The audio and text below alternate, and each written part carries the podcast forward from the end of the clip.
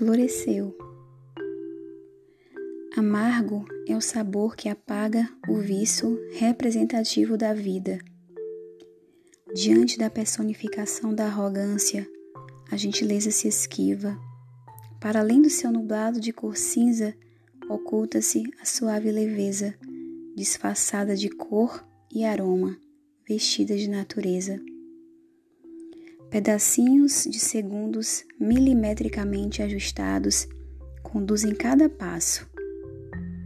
Os ponteiros aprisionam o olhar, que sempre apressado segue desembestado.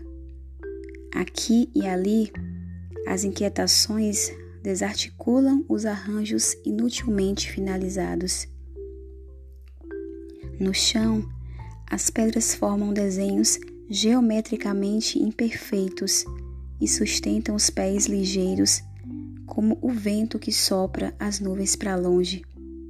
Cercada pelo concreto frio e a terra opaca, o encanto se esconde, destoando da insensibilidade dos passantes que olham de qualquer jeito.